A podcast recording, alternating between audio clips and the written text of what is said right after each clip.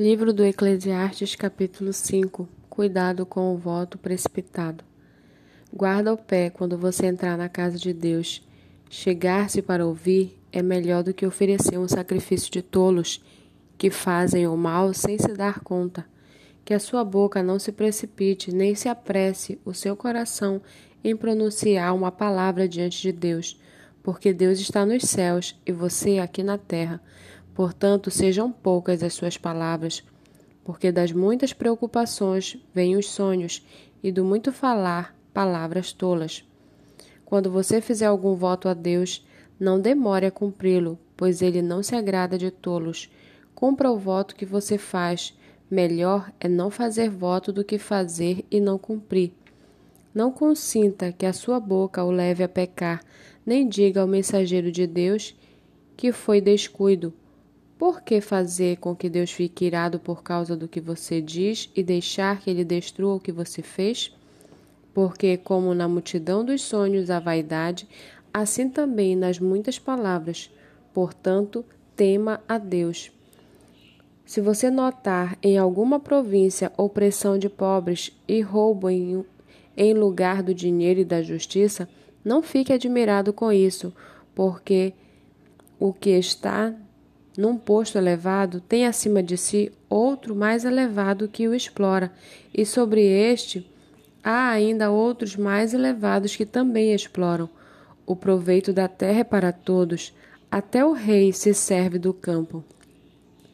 Quem ama o dinheiro jamais se fartará de dinheiro, e quem ama a abundância nunca ficará satisfeito com o que ganha. Também isto é vaidade. Onde os bens se multiplicam, também se multiplicam os que deles comem. E que proveito têm os donos a não ser o de ver esses bens com os seus olhos? Doce é o sono do trabalhador, quer coma pouco, quer muito, mas a fartura do rico não o deixa dormir. Há um grave mal que vi debaixo do sol, as riquezas que os seus donos guardam para o seu próprio prejuízo. E se essas riquezas se perdem num mau negócio, o filho que esse homem gerou ficará de mãos vazias, como saiu do ventre de sua mãe, a saber, nu, assim voltará, indo-se como veio, e do seu trabalho nada poderá levar consigo. Também isso é um grave mal. Precisamente como veio, assim ele vai. E que proveito terá de haver trabalhado para o vento? Em todos os seus dias comeu o seu pão nas trevas, com muito enfado, com enfermidades e indignação. Eis o que eu vi.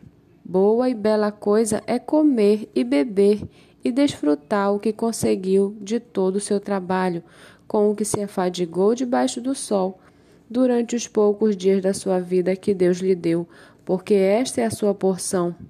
Quanto àquele a quem Deus conferiu riquezas e bens e lhe deu poder para deles comer, receber a sua porção e desfrutar do seu trabalho, isto é dom de Deus.